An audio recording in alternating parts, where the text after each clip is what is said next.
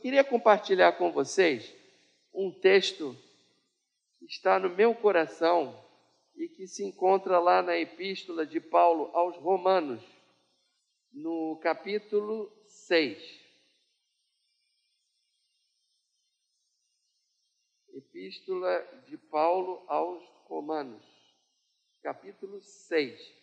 Eu vou ler do versículo 1 até o versículo 19. Diz assim a palavra de. Todos acharam? Romanos 6, do 1 ao 19. Diz assim a palavra de Deus. Que diremos, pois? Permaneceremos no pecado para que seja a graça mais abundante? Resposta: De modo nenhum. Como viveremos ainda no pecado, nós o que para ele morremos, ou porventura ignorais, que todos nós que fomos batizados em Cristo Jesus fomos batizados na sua morte? Fomos, pois, sepultados com ele na morte pelo batismo, para que, como Cristo foi ressuscitado dentre os mortos pela glória do Pai, assim também andemos nós em novidade de vida, porque se fomos unidos com ele na semelhança da sua morte, certamente o seremos também na semelhança da sua ressurreição. Sabendo isto, que foi crucificado com ele o nosso velho homem, para que o corpo do pecado seja destruído, e não sirvamos o pecado como escravos, porquanto quem morreu está justificado do pecado. Ora, se já morremos com Cristo, cremos que também com ele viveremos sabedores de que, havendo Cristo ressuscitado dentre os mortos, já não morre, a morte já não tem mais domínio sobre ele, pois, quanto a ter morrido, de uma vez para sempre morreu para o pecado, mas, quanto a viver, vive para Deus. Assim também, considerai-vos mortos para o pecado, mas vivos para Deus em Cristo Jesus.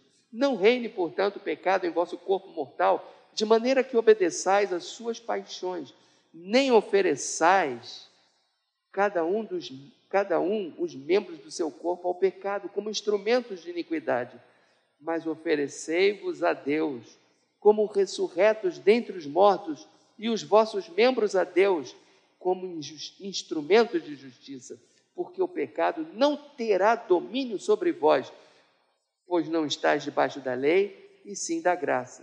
E daí? Havemos de pecar porque não estamos debaixo da lei e sim da graça? De modo nenhum. Não sabeis que aquele a quem vos ofereceis como servos para obediência, desse mesmo a quem obedeceis sois servos, seja do pecado para a morte, ou da obediência para a justiça? Mas graças a Deus, porque outrora escravos do pecado, contudo viestes a obedecer de coração a forma de doutrina a que fostes entregues. E uma vez libertados do pecado, fostes feitos servos da justiça. Falo como homem por causa da fraqueza da vossa carne, assim como oferecestes os vossos membros para a escravidão da impureza e da maldade para a maldade, assim oferecei agora os vossos membros para servirem à justiça, para a santificação.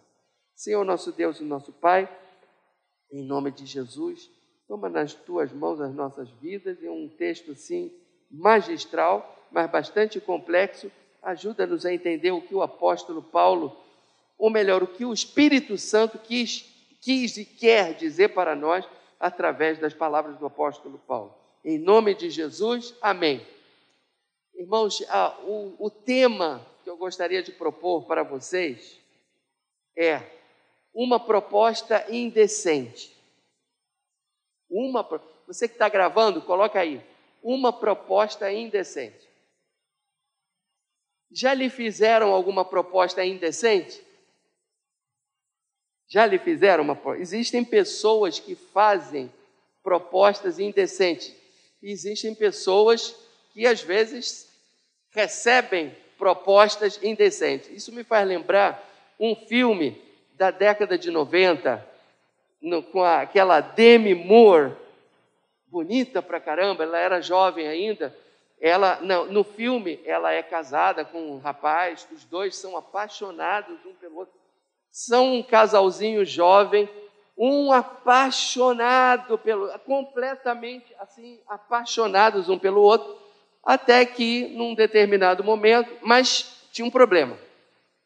Tinha um problema, é que eles, ele era artista plástico, e viviam às voltas com mil e uma dificuldades financeiras.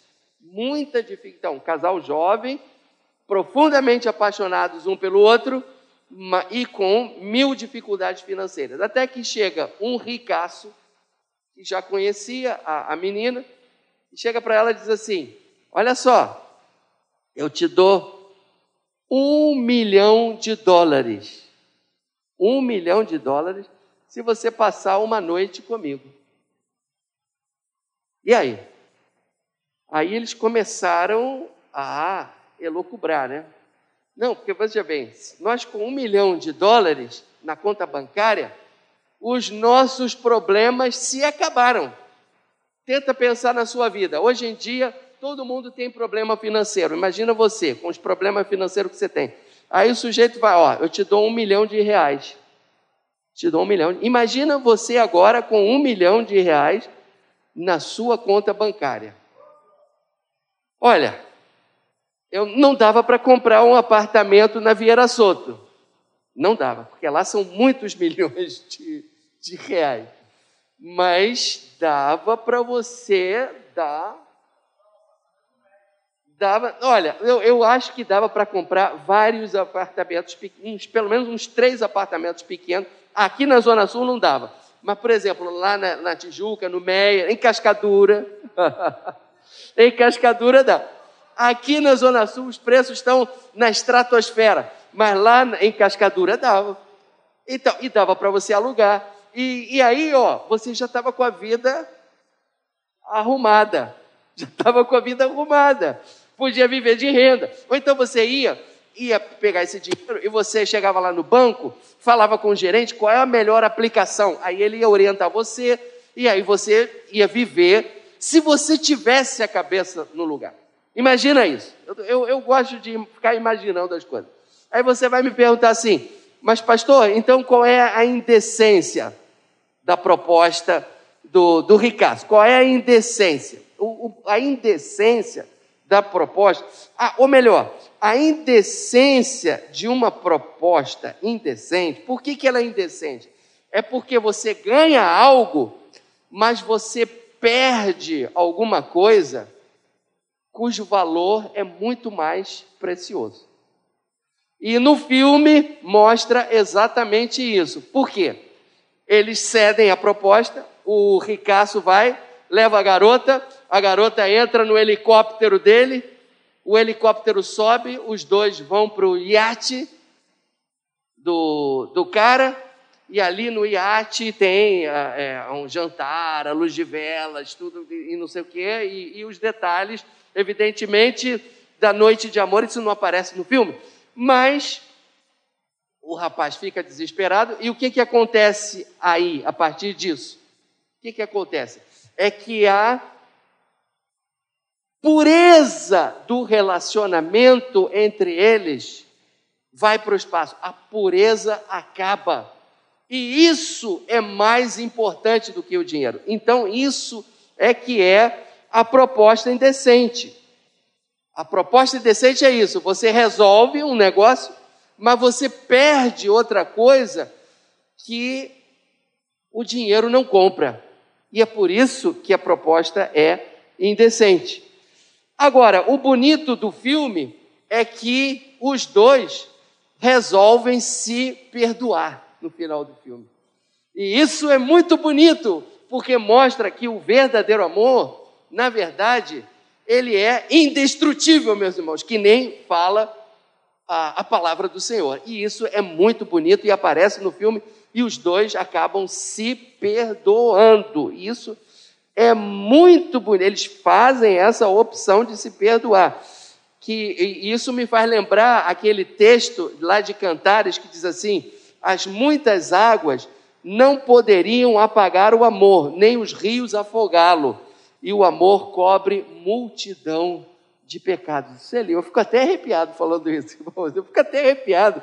O amor cobre multidão de pecados. Você vai perguntar, ah, mas o que, que isso tem a ver com o texto que a gente acabou de ler? É o seguinte, que aqui nesse texto, o apóstolo Paulo, ele formula aqui duas perguntas indecentes.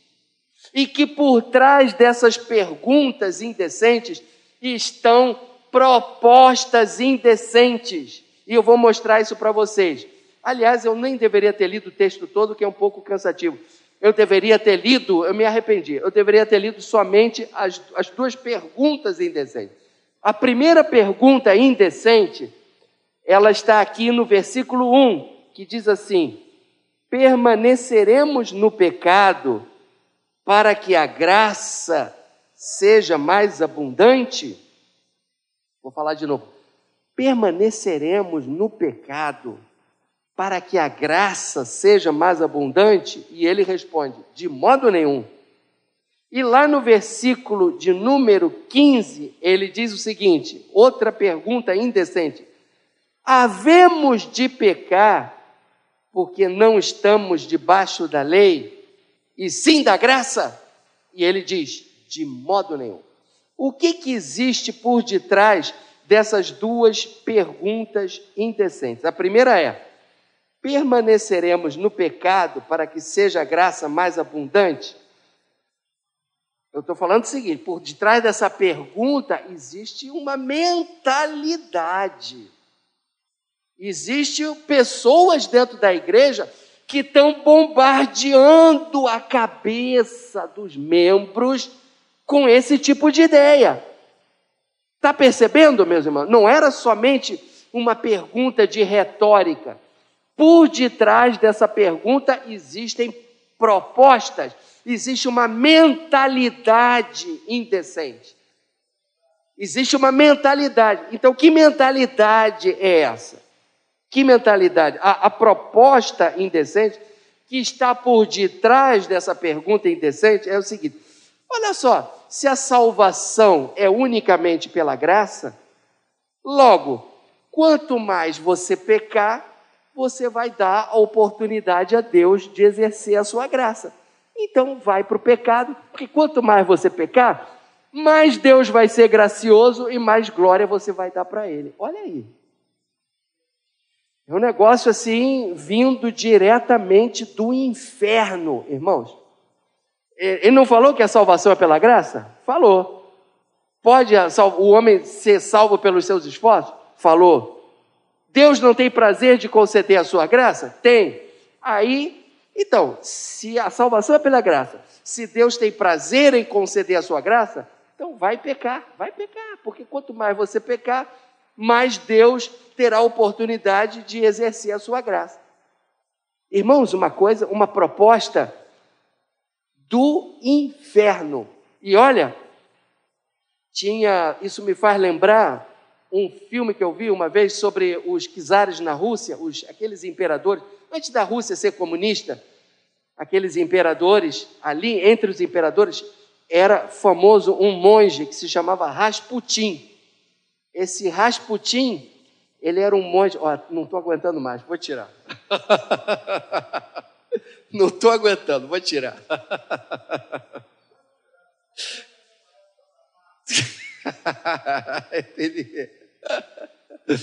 não, mas tudo bem. Não, não, leva mal, não, não. Deixa para lá. Mas tinha esse monge chamado Rasputin. O Rasputin era um místico que teve muita fama assim com a, a, a, a czarina, a imperatriz da Rússia. Imperatriz da Rússia ficou assim, no bom sentido, apaixonada por ele. E, e, e que se Rasputin falava é o seguinte: não, tem que pecar, tem que pecar. Peca, porque quanto mais você pecar, mais a, a graça de Deus vai se manifestar. Olha que doideira, irmãos. E a segunda proposta indecente, tão indecente quanto essa, é o seguinte: ele diz o seguinte: havemos de pecar porque não estamos debaixo da lei e sim da graça? A resposta é de modo nenhum. Então, essa proposta, essa pergunta indecente, Qual é a proposta indecente que existe por detrás dessa pergunta indecente? É o seguinte: olha só, você pode pecar à vontade, porque você está debaixo da graça. Você não está debaixo da lei, você está debaixo da graça. Olha, e, e aí você, eu começo a olhar para trás a minha experiência como crente há, há, há mais de 40 anos, e eu fico pensando que muitas vezes eu já vi pessoas falando: não, Deus perdoa, não, depois Deus perdoa, entendeu? Não, você está debaixo da graça. Ah, não, ah, hoje em dia todo mundo faz.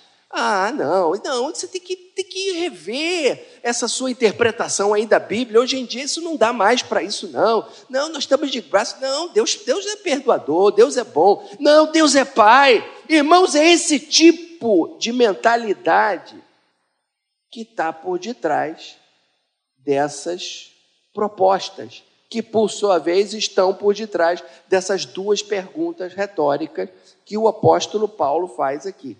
Então, antes da gente analisar como Paulo refutou essas duas mentalidades indecentes, é preciso a gente pensar, a gente ver o seguinte: é, é preciso a gente ver o seguinte: a gente precisa analisar em que contexto Paulo escreveu essa carta. Primeiro, a gente tem que ver o seguinte: que Paulo escreveu para os gentios. Paulo não escreveu essa carta para os judeus.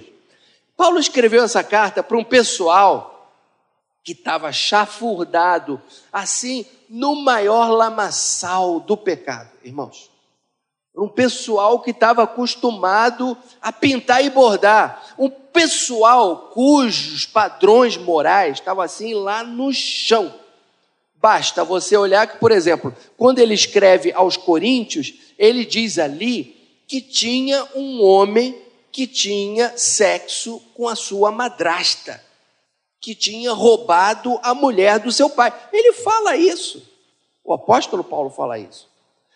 Eu li um livro há alguns meses atrás sobre a biografia do apóstolo Paulo. Então ele faz uma análise, por exemplo, das cidades por onde Paulo passou. A cidade de Corinto tinha uh, uma, se chamava Acro Corinto, a parte de cima, que é onde estava o templo da deusa Afrodite, que era a deusa da fertilidade, e a fertilidade estava relacionada com o ato sexual. Ali tinha, o, o, o historiador fala isso, tinha inúmeras, assim, tendinhas, eram centenas de tendinhas por onde onde os homens iam para praticar o sexo com as sacerdotisas, com as sacerdotisas da deusa. Lá em Éfeso era a mesma coisa horrorosa, era a mesma baixaria. As, as prostitutas iam desfilando pelas ruas e era, e era e para esse tipo de pessoas, era para esse tipo de sociedade que Paulo escreveu. Então, esse negócio de você dizer, não, porque hoje em dia, hoje em dia, a coisa está muito baixa, porque não sei o quê, porque as novelas da TV Globo. Irmão, na época do apóstolo Paulo era muito pior. É para esse tipo de sociedade que o Paulo escreveu. Entendeu? Então, é, é a gente precisa levar em consideração é, para quem que ele escreveu. Ele escreveu, então, para ele comunicar o evangelho para pessoas que estavam acostumadas para esse tipo de com esse tipo de baixaria, primeiro lugar, no capítulo 1 de Romanos. Depois você pega e relê a epístola de Paulo aos Romanos. No capítulo 1, ele vai tratar da questão da ira de Deus. Não sei se você já leu o capítulo 1 de Romanos, ele vai falar da ira de Deus. A ira de Deus se revela nos céus contra toda impiedade e pervenção dos homens que detêm a verdade pela injustiça. Então, ele fala da ira de Deus, que Deus não é, é, Deus é amor, mas Deus também é ira. E ele se ira porque ele ama, e ele ama porque ele se ira. Agora, o amor dele, o amor dele não é sentimentalismo, e a ira dele não é descontrole emocional. A gente tem a tendência de achar que amor é sentimentalismo. Deus não é, não, não, não é sentimental. Deus também é um Deus justo que se ira. Então, o, o caráter de Deus é esse contraponto entre o amor e a ira. E isso é o que é a santidade de Deus. Então a gente está lidando com Deus que é santo. E, é, e ele precisa explicar isso para esse povo aí, essa galera que não tem a menor, a menor consciência do que é a, a, a moralidade, do que, é os, do que são os padrões do Deus de Israel, que, que não tem nada a ver com aqueles deuses lá da, da mitologia greco-romana. Aqueles deuses da mitologia greco-romana são deuses que têm as mesmas paixões dos homens, que praticam as mesmas barbaridades que os homens.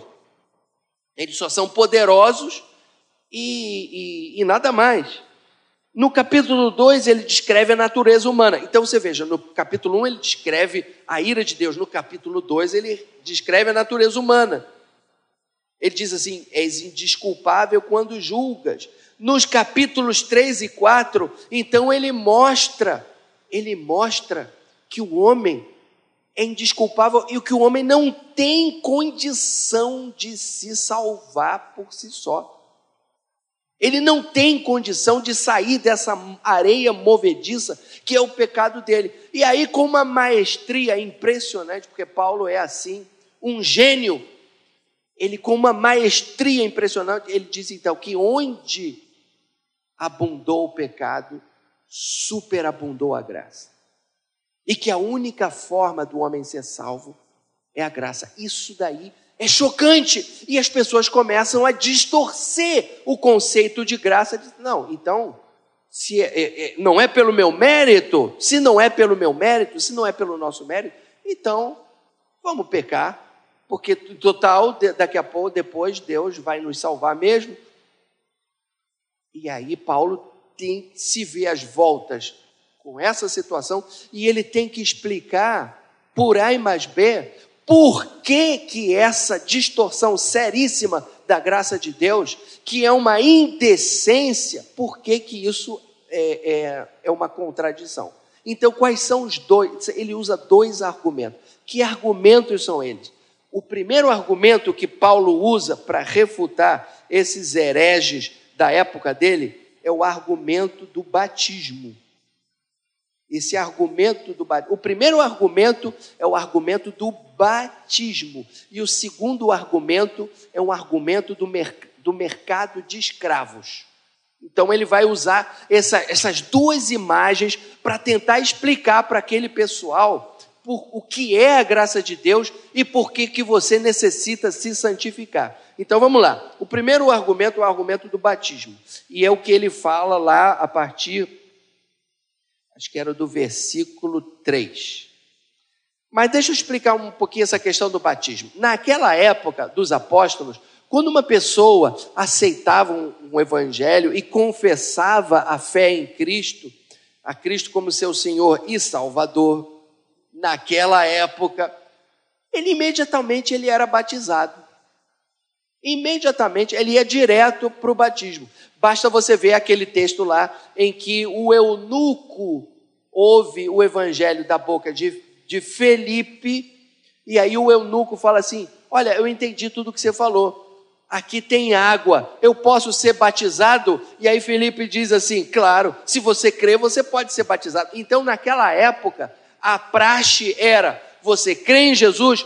Sim. Você crê de todo o seu coração? Você crê que Cristo morreu por você? Creio. Você crê que, que na, na vida eterna? Creio. Você está disposto a renunciar à sua vida passada de pecado? Estou. Quer segui-lo até a morte? Quero. Até hoje, quando a gente batiza alguém, a gente faz essas perguntas. Está disposto a segui-lo até a morte? Estou. Então, em, por causa dessa sua confissão, eu te batizo em nome do Pai, do Filho e do Espírito Santo. Tibum.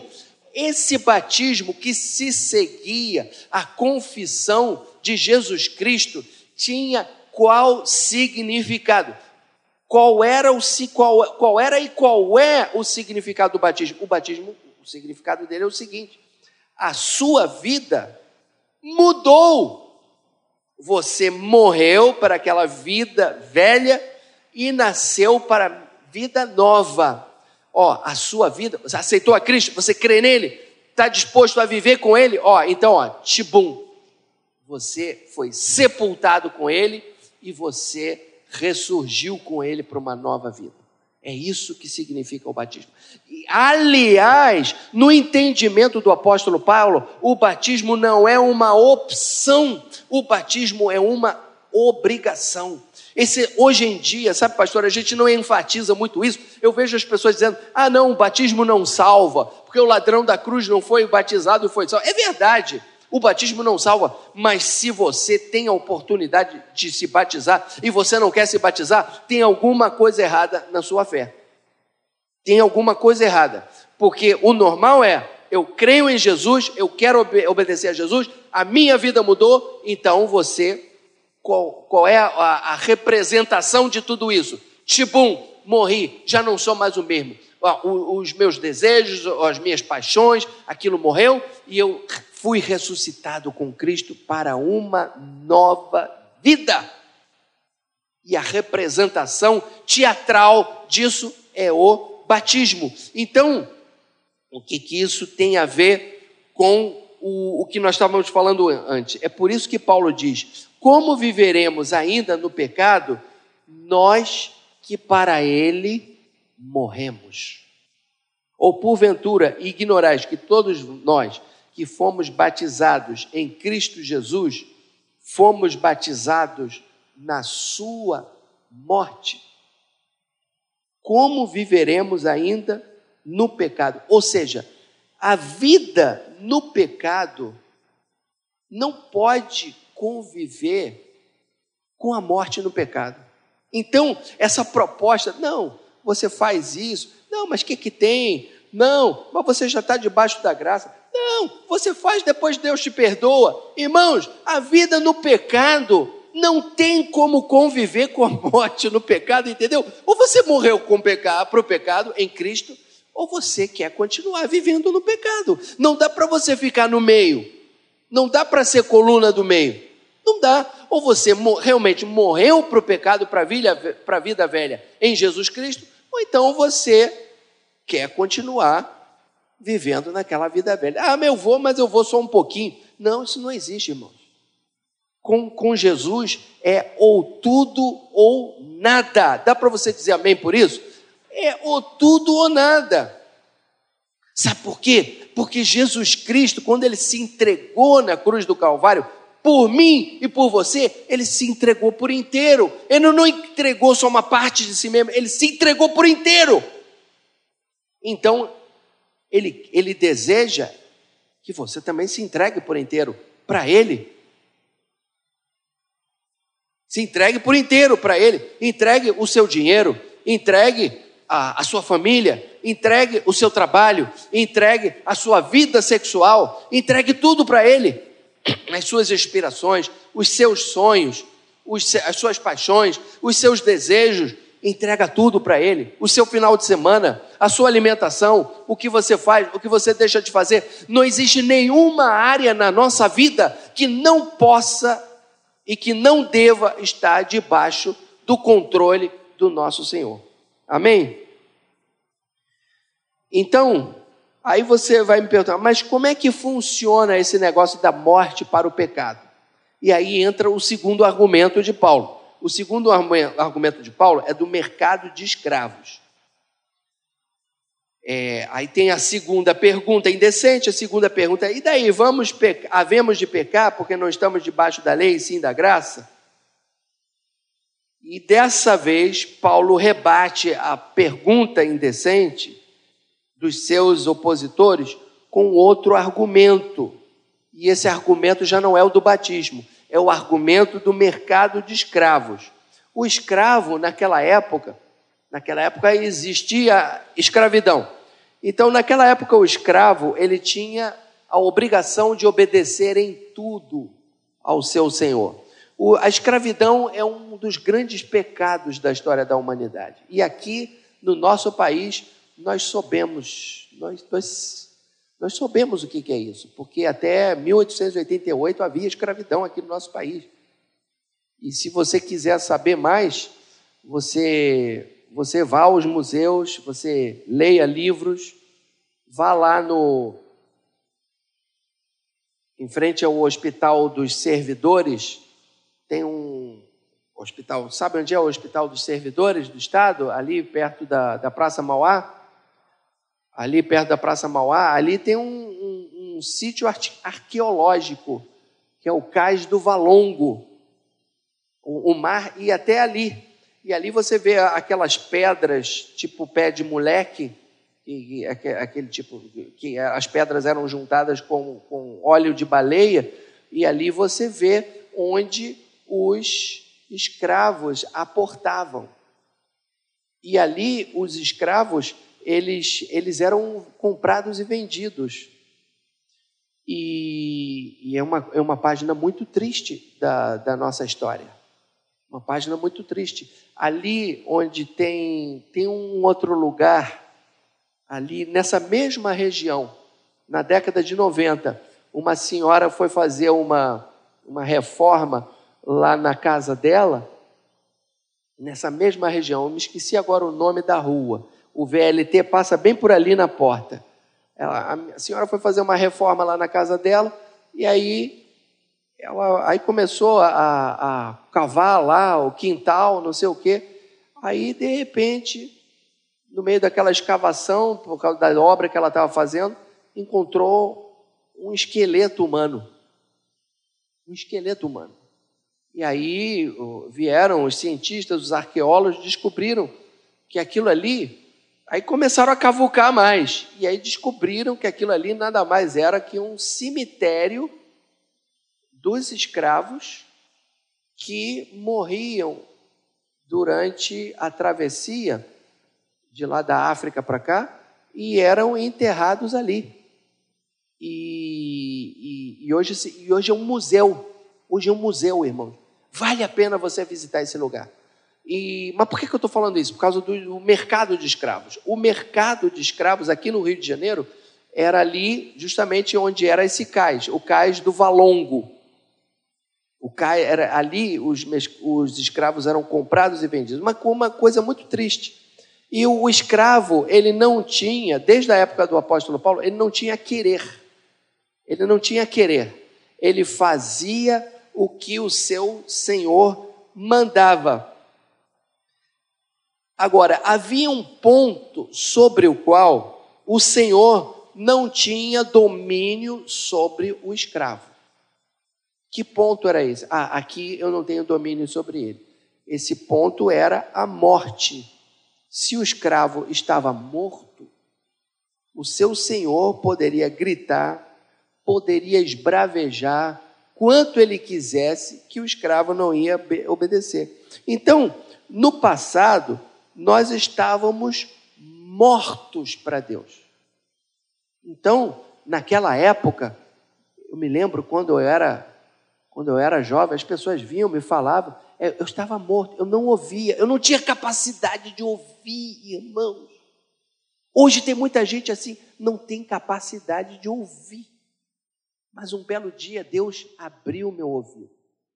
E aí eu comecei a entender. Eu estava morto para Deus. Morto para Deus. O apóstolo Paulo diz assim, ó: Oferecei agora os vossos membros para servirem à justiça e à santificação. Ou seja, o erro, o erro, para concluir, irmãos, para concluir, o erro desses opositores de Paulo e a indecência deles era pensar que a graça de Deus estimulava o pecado. Ah, eu sou salvo pela graça, gra... então ó, vamos pecar porque depois Deus perdoa. A graça não estimula o pecado. Quem estimula o pecado é a lei. Quando você chega para uma pessoa e diz assim: você não pode fazer isso, você não pode fumar. Aí pronto, já deu vontade de fumar. Você não pode beber. Pronto, já deu vontade de beber. Você não pode fazer isso. Aí você vai ter vontade de fazer. É exatamente. A graça é diferente, irmãos. A graça é diferente. Existe uma. Uma. Uma, um, uma, um livro escrito por um autor francês que se chama Victor Hugo. Se chama Os Miseráveis é uma definição, é uma das maiores e mais lindas definições de graça que eu já vi fora da Bíblia. Posso contar para vocês só um detalhezinho?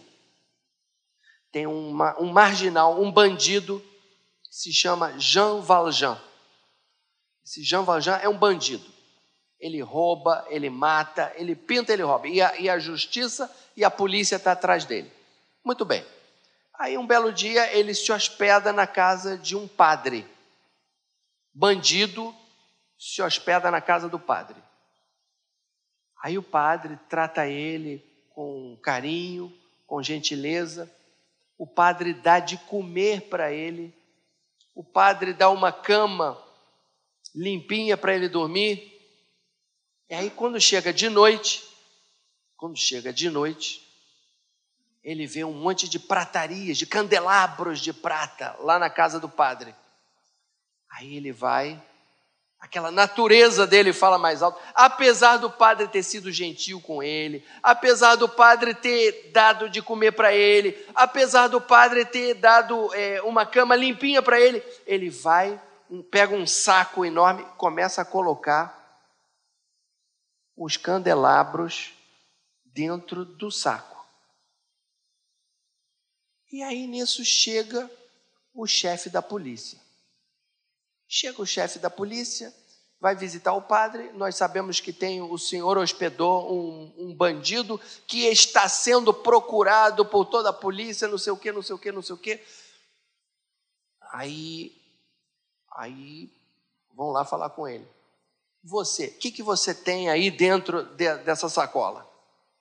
Abre essa sacola. Aí ele abre a sacola, está lá as pratarias toda do padre. E agora? Aí o padre vira para o chefe da polícia e diz assim: Eu dei de presente para ele. Eu dei de presente para ele. Aí o Jean Valjean olha, aí o, o chefe da polícia não acredita, o senhor deu de presente. Não, esse daqui é meu amigo. Eu dei de presente para ele. Irmãos, essa experiência do candelabro ilustra o que é a graça de Deus.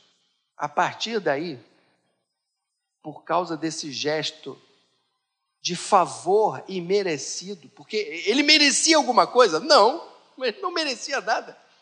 Mas por causa desse favor imerecido do Padre em relação a ele, ele mudou de vida, irmãos. Ele mudou de vida e se transformou num homem correto, num homem honrado, num homem íntegro. Ele constituiu família, se transformou num homem íntegro, íntegro num, homem, num homem bom e mais, ele chegou até ser prefeito de uma cidade. Por que, que eu estou falando isso? Que a graça não leva a pecar.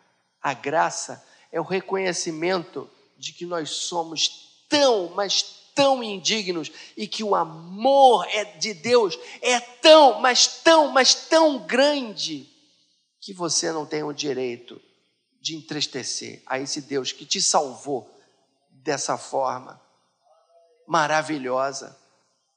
Então a graça não te leva a pecar. A graça, pelo contrário, a graça te leva a viver uma vida de santidade.